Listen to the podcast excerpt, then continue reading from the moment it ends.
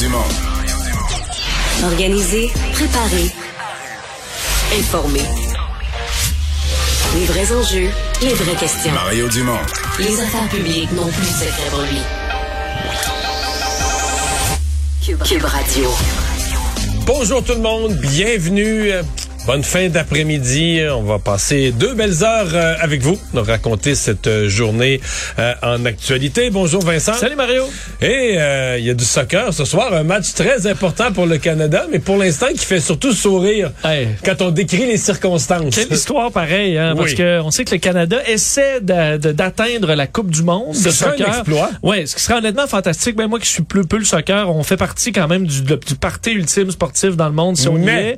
Mais là, faut battre. Ben, idéalement, on peut battre le Mexique ce soir, mais le Mexique est une puissance au soccer qu'on Oui. n'est pas. Euh, mais le match est à Edmonton, en Alberta, ce soir, dans un stade pas couvert, et annonce moins 11 et de la neige.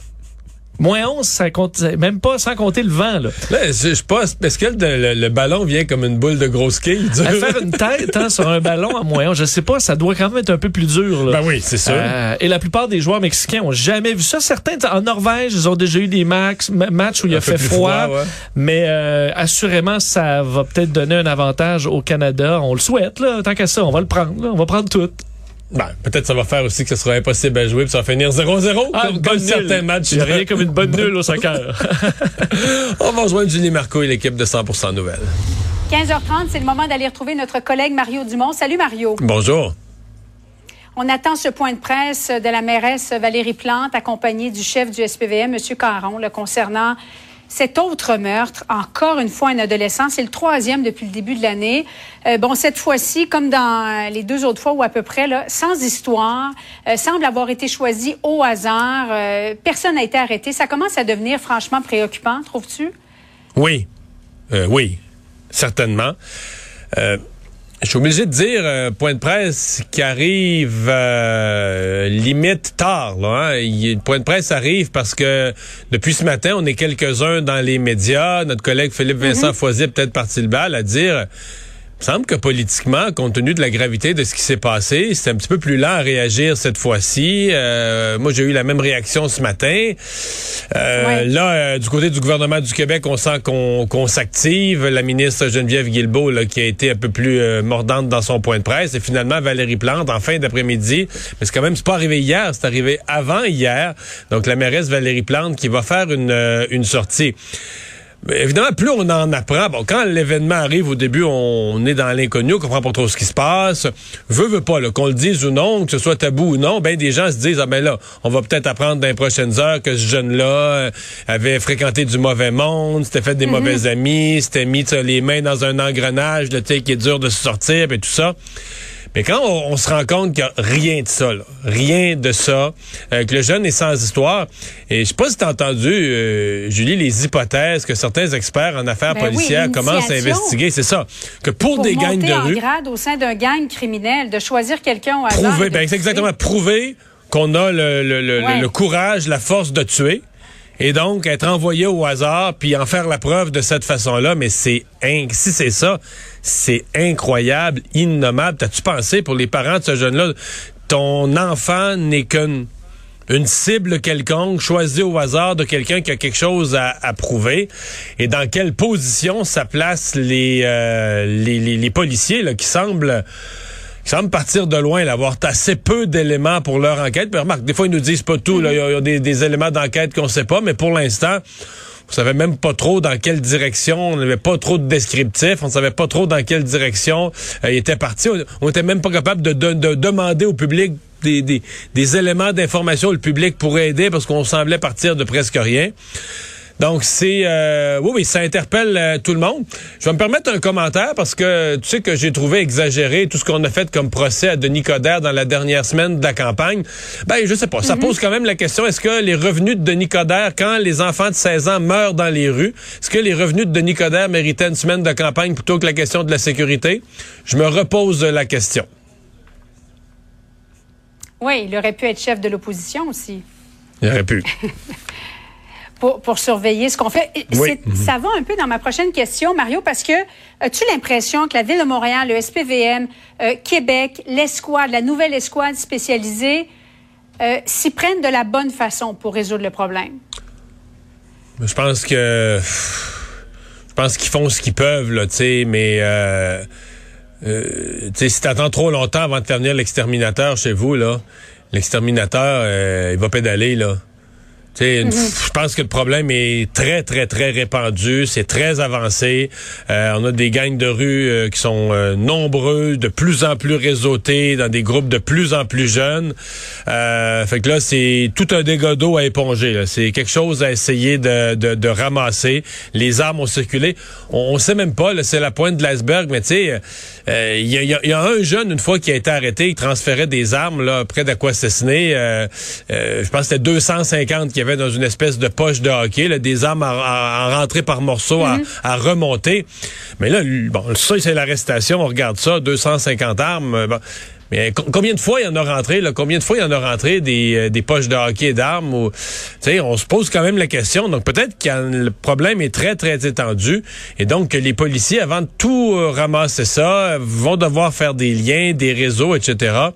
Et qu'il y aura de, il y aura de l'ouvrage. Donc je pense que moi j'ai l'impression qu'on est dépassé par les événements à l'heure où on, à l'heure où on se parle. Attendons donc euh, ce point de presse, 16h, 16h15 environ. Euh, autre journée de grève dans les CPE, Mario, prévue la semaine prochaine. Trois. Mon fils fréquente un CPE. Moi, ce que j'ai reçu de notre CPE, c'est quatre. Du lundi au jeudi, il n'y en a pas de garderie. Alors, comme bien des parents, euh, tout le monde devra se trouver un plan B. Est-ce que le syndicat, Mario, est en train un peu de, de, jouer avec le feu? On dépose une plainte au tribunal parce que l'augmentation de salaire offerte par Québec n'a pas été négociée avec le gouvernement? C'est deux choses différentes. C'est deux choses mhm. différentes. Je vais commencer par la première, les grèves. Euh, c'est un moyen de pression qui est permis. Euh, euh, on l'exerce. Euh, est-ce qu'on approche d'une grève générale illimitée? Je pense que c'est ça qu'il faut pas exclure à ce point-ci. Là. Euh, on commence à penser que si là, on est dans les grèves, là, à coup de 3-4 jours, euh, la prochaine étape pour le syndicat, ben, c'est de partir en grève pour vrai. Là. C'est on ferme, puis on s'entend pas sur la négociation. Mais je pense qu'on est dans les dernières journées de négociation. Mais si le gouvernement arrive pas à une entente là, ces jours-ci, on pourrait bien arrêter les négociations, fermer les livres, dire ben, les éducatrices sont trop exigeantes, qui partent en grève générale illimitée trois mois, quatre mois, cinq mois, six mois. Je pense pas que ce soit exclu à ce moment-ci. Euh, c'est une négociation très difficile avec euh, des groupes quand même qui ont été... Écoute, c'est un historique dans les 20 dernières années, les grèves et les menaces de grève, c'est un historique dans ce, dans ce domaine-là. Bon, pour le reste... Ça, euh, de, contester une augmentation de salaire, c'est il y a peu de précédents. On comprend c'est quoi là, c'est qu'on dit on dit le gouvernement c'est un truc qui a fait alors que le gouvernement a dit, garde, moi, je, je suis, c'est moi qui gère les garderies. Je veux garder mon personnel. Je veux en recruter d'autres. Nonobstant la négociation en cours, je veux en recruter d'autres. Et donc, j'augmente les salaires. Puis la négociation, si le gouvernement avait mis fin à la négociation à ce moment-là, je comprends bien le caractère inacceptable de ça. la, la, mm-hmm. ministre a dit non, non. La négociation se poursuit, là. On, ne dit pas que c'est une offre finale. C'est une augmentation qu'on fait à ce moment-ci et la discussion continue. Mais pour, mais pour le syndicat, c'est pas de la bonne façon, c'est pas la bonne affaire. Donc, on conteste tout, là. On conteste même, donc, des, des augmentations de salaire de 12% à 17% euh, Jusqu'à 20% si on travaille cinq jours semaine. Pour ceux qui travaillent à temps plein. Est-ce que le syndicat et, pas en train de se dire bon là ça nuit à ma crédibilité donc on va contester on va déposer une plainte devant le tribunal. Ben c'est ça, c'est qu'on dit c'est comme ça n'a pas été entendu avec le syndicat, il y a rien de ce qui n'a pas été entendu avec le syndicat qui devrait être accepté hmm. ou acceptable. Mais ils sont dans l'air du temps c'est une radicalisation des syndicats du secteur public qui se vit tous azimuts là euh, cet automne, on a vu les syndicats de la santé se sont trouvés à défendre les anti-vaccins, euh, ont pas collaboré à aider à recruter euh, plus de personnel, ont mis les bâtons dans les de toutes les euh, euh, de toutes les manières. Et bon, moi je peux pas m'en cacher, ça commence à me fatiguer. Je sais pas si dans le public tout le monde trouve ça beau, le fun et acceptable. Je sais qu'au Québec on a une mentalité très syndicale, de beaucoup beaucoup de monde que tout ce que le syndicat fait c'est toujours parfait, c'est toujours beau. mais moi je sais pas, j'essaie de voir, j'essaie de me détacher parce que moi je suis très critique des syndicats. J'essaie de me détacher de ça puis de dire est-ce que c'est bon pour le service public, est-ce que tout ça est bon pour le service aux citoyens? Puis je, je, le trouve plus, là. Mais euh, la date, là, quand même, la, présidente du Conseil du Trésor, Sonia Lebel, semble nettement plus patiente que moi. Et probablement que c'est une bonne chose pour le Québec. Caucus conservateur qui est prévu demain matin. Mario, dans le cadre de ton émission, tu as reçu le député conservateur Pierre Poilievre et tu lui as posé une question concernant le leadership d'Erin O'Toole. On va l'écouter ensemble. Elle peut parler pour elle-même, mais moi, je pense que moi, j'appuie le chef. Il a l'autorité euh, euh, de, de, mener nos, troupes. Euh, il a été élu par nos, nos membres et je l'appuie. Est-ce un solide appui, Mario? Ça manque un petit peu d'enthousiasme, là. Ça, ben, écoute, euh, c'est un de ceux. Je pense qu'il veut se ménager des deux côtés, donc il veut pas être perçu comme un des contestataires du chef. c'est un appui très, très, très minimal. Le chef est là. C'est lui qui est là, il est élu par les membres. Donc je l'appuie. Euh, n'a jamais voulu me parler en mal, contrairement à Gérard Deltel et autres qui ont planté la sénatrice, qui a parti ce mouvement de la Saskatchewan.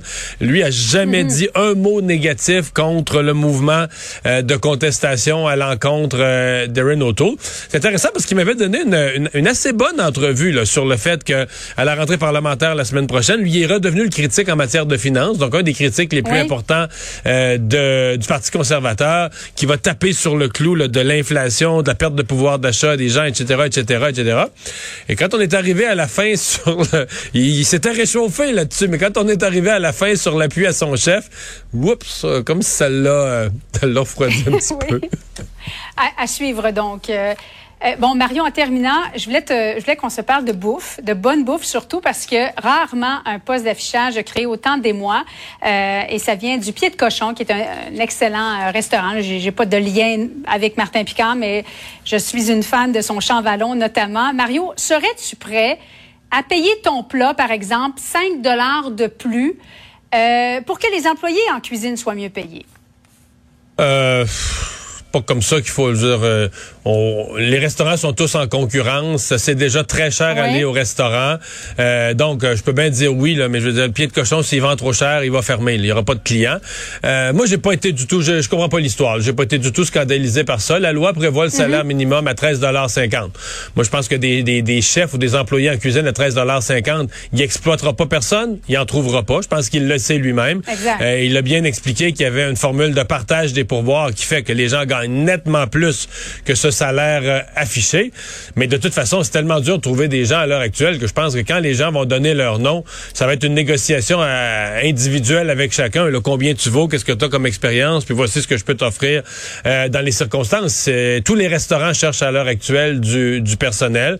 Mais bon, on aime ça, on aime ça au Québec, à faire semblant de défendre la, veuve et l'orphelin. Ça va pour les restaurants, c'est quand même un enjeu On paye plus cher le personnel. Tous les restaurants, même les restaurants de restauration rapide, euh, paient plus cher le personnel. N'ont pas le choix. Euh, si tu veux garder du personnel, il faut que tu augmentes les salaires. Et euh, c'est pas... Euh, dire, c'est, ils couperont pas sur leur profit. Ou, ils vont devoir leur charger aux clients. Donc, les gens s'en rendent déjà compte. Puis là, je parle même pas des restaurants chics ou des restaurants haut de gamme, mais même le restaurant familial. Il y a de plus en plus de mm-hmm. familles qui vont se poser la question deux fois. avant d'aller souper le jeudi soir, deux adultes, deux enfants. Parce qu'ils voient là, oui, c'est cher et la nourriture a augmenté, le coût de main-d'œuvre a, augmenté et donc le prix du repas au restaurant est de plus en plus dispendieux. Donc, les restaurants sont pris avec ça, là, une augmentation des coûts. En même temps, ils se rendent bien compte qu'ils tirent l'élastique de la clientèle et qu'ils euh, pourraient perdre de la clientèle à un certain point. Donc, Martin Picard navigue là-dedans comme les autres. Merci beaucoup, Mario. Bonne fin d'après-midi à toi. Ah Vincent, dans les autres nouvelles, euh, il y a le DPCP qui va en appel dans le dossier du maire de Terrebonne. Oui, on se souvient de, ce jugement là, qui avait fait grand bruit le 18 octobre dernier. La juge Nancy McKenna qui avait ordonné un arrêt des procédures euh, dans ce dossier de Jean-Marc Robitaille, ex-maire de Terrebonne. Et euh, bon, faut dire que ça touche aussi son ancien chef de cabinet, ancien directeur général de la ville, un fonctionnaire, un ingénieur. et bon, on avait expliqué que c'était une question d'intégrité du processus judiciaire judiciaire. On avait blâmé des enquêteurs de l'unité permanente anticorruption, disant qu'ils voulaient à tout prix euh, ben, avoir une victoire dans ce dossier-là et qu'on avait utilisé des ruses, de la malhonnêteté dans le Cacher l'enquête, cacher des faits. Donc, ça allait quand même très loin. De sorte qu'aujourd'hui, quelques jours, quand même plusieurs jours plus tard, euh, presque un mois plus tard, la direction des poursuites criminelles et pénales décide d'aller en appel dans ce dans ce dossier-là.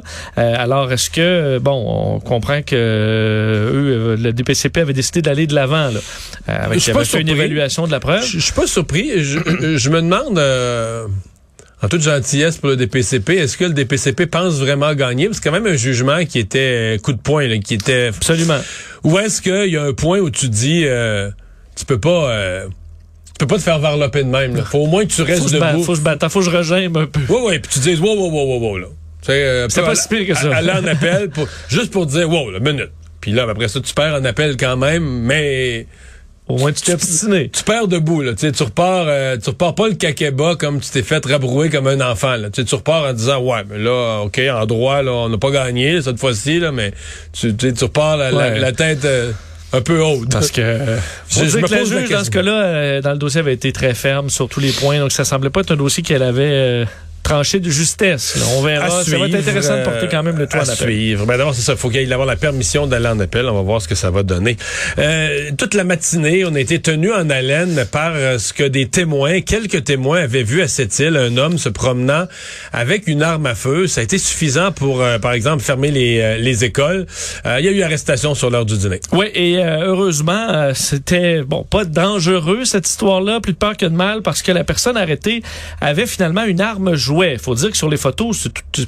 Tout pas un jouet, en plastique comme j'avais quand j'étais petit là, c'est vraiment euh, dirais, une arme à feu, arme longue, pleine grandeur avec euh, viseur et compagnie. Euh, donc euh, ça a déclenché toute une opération ce matin, tu le disais, on a retourné en fait les, les jeunes qui s'en allaient en autobus scolaire, on a reviré les autobus scolaires de bord, ceux qui étaient déjà comme le personnel enseignant et les étudiants qui étaient déjà dans les écoles euh, ont été placés en confinement. Euh, large déploiement policier dans le coin. Pour ceux qui connaissent bien cette île, l'avenue Noël et Radisson, euh, pour essayer de retrouver cette personne-là. Finalement, il a été euh, localisé. Il y a eu une petite négociation là qui amenait une reddition pacifique. On s'est rendu compte que l'arme était euh, était factice. Quel est l'objectif là? Euh, Tu sais, est-ce que c'est quelqu'un de mêlé? Est-ce que c'est quelqu'un qui, qui- pour- pourquoi là, une personne s'est retrouvée euh, à se promener comme ça dans les rues Est-ce avec qu'il une y avait arme une intention malicieuse de faire peur ou c'est juste Ouais. quelqu'un de perdu ou un Parce que même une arme jouet, généralement, il y a des, tu sais, c'est pas supposé avoir l'air où t'as le bout qui est rouge. Là, le bout avait l'air plus jaune. Euh, on voyait pas très bien sur la photo. Mais même une arme jouet, je sais pas, le gars, il a l'air d'avoir quoi, 35-40 ans. Il y a pas de raison. Même si tu joues euh, Tu promènes-tu à 8 heures le matin, c'est ça, avec un fusil comme ça, c'est à la place publique, parce que tu peux te douter que ça va ameuter des gens, là. Absolument. Et euh, pas, en, faut pas à la chasse euh, en plein, euh, en plein centre-ville. Donc, euh, c'est une citoyenne qui a d'abord repéré l'homme qui a appelé le 911. Là, bien fait. Là. Se demandait bien ce qui se passait. C'est quelque chose qu'on voit pas très souvent à cette île. Alors, heureusement, plus de peur que de mal. Il est quand même interrogé là, pour essayer de comprendre un peu ce qui s'est passé. On aura peut-être les détails, les motifs plus tard aujourd'hui. Troisième dose de vaccin, euh, bien, les personnes de 80 ans et plus, depuis ce matin, peuvent aller sur Clic Santé. Oui, et euh, si votre deuxième dose remonte à plus de six mois, donc vous pouvez dès maintenant pour les 80 ans et plus aller réserver votre troisième euh, dose qui est facultative. Faut, rapp- faut rappeler, c'est pas obligatoire. Et rapidement. En France, tu, tu fais ce commentaire-là, en France, ils l'ont quand même, j'avais pas réalisé, puis cette semaine, j'ai- entendu des, des spécialistes l'expliquer. Les gens de 65 ans et plus en France, là, qui ils ont jusqu'au 15 décembre. Puis s'ils vont pas chercher leur troisième dose, leur passe vaccinale, leur passe sanitaire pour ils sortir. deviennent euh, non vaccinés. Oui, là. non, non, et leur passe est annulé, leur passe est désactivé. Mais ça arrivera peut-être parce qu'on voit quand même euh, beaucoup de, de baisse de- D'efficacité au fil des mois, ouais. La troisième dose semble ramener l'efficacité exactement là où elle était euh, euh, après une première ou une deuxième dose. Donc, euh, oui, ça va peut-être s'en venir. D'ailleurs, pour nous, les doses facultatives 70 à 79 ans là, vont pouvoir poursuivre. 18 novembre, euh, c'est 75-79. Le 23 pour les 70-74. Alors, ça va quand même aller vite. Ce sera intéressant de voir le, le- combien de personnes aujourd'hui vont s'inscrire. Est-ce que les gens eu- se lancent semble qu'il y a eu beaucoup? Quelques ennuis informatiques ce matin. Euh, le directeur de la vaccination, euh, M. Paré, m'a avoué ça. J'ai des témoins euh, qui ont qui l'ont vécu. Là. Qui ont eu un peu de misère. Euh, ouais, mais tout semble correct. Là. Là, on parlait des plus vieux. Un mot sur les plus jeunes aussi, parce que Moderna a demandé aujourd'hui à Santé Canada le- de pouvoir autoriser l'utilisation de leur vaccin qui s'appelle maintenant le Spikevax pour les 6 à 11 ans. Donc, pour les plus jeunes, on sait que Pfizer a demandé, eux, pour les 5 à 11 ans avec leur vaccin Pfizer, qui est toujours à l'étude d'ailleurs chez Santé Canada. Alors, on pourrait avoir deux vaccins disponibles pour les plus jeunes. Euh, Santé Canada est à analyser ces données. Et aux États-Unis, parce qu'on surveille aussi chez nous euh, l'autre produit de Pfizer relié à la COVID, cette nouvelle pilule anti-COVID pour ceux qui ont déjà contracté la COVID, qui en sont malades, euh, pour pouvoir à 89% semble-t-il, selon les premiers résultats, leur éviter une hospitalisation ou un décès. Ben, aux États-Unis, on vient officiellement de déposer une demande euh, d'approbation d'urgence, comme on l'avait fait avec les vaccins au début. Euh, donc, on est à analyser tout ça pour bon à la FDA. Éventuellement, ça va arriver aussi chez nous. Ce serait un outil quand même de plus très, très intéressant pour essayer d'en sortir une fois pour toutes, pour avoir une alternative, non seulement pour ceux qui n'ont pas eu la COVID avec le vaccin, mais ceux qui sont qui l'ont et qui la combattent, avoir une pilule. Alors, à suivre.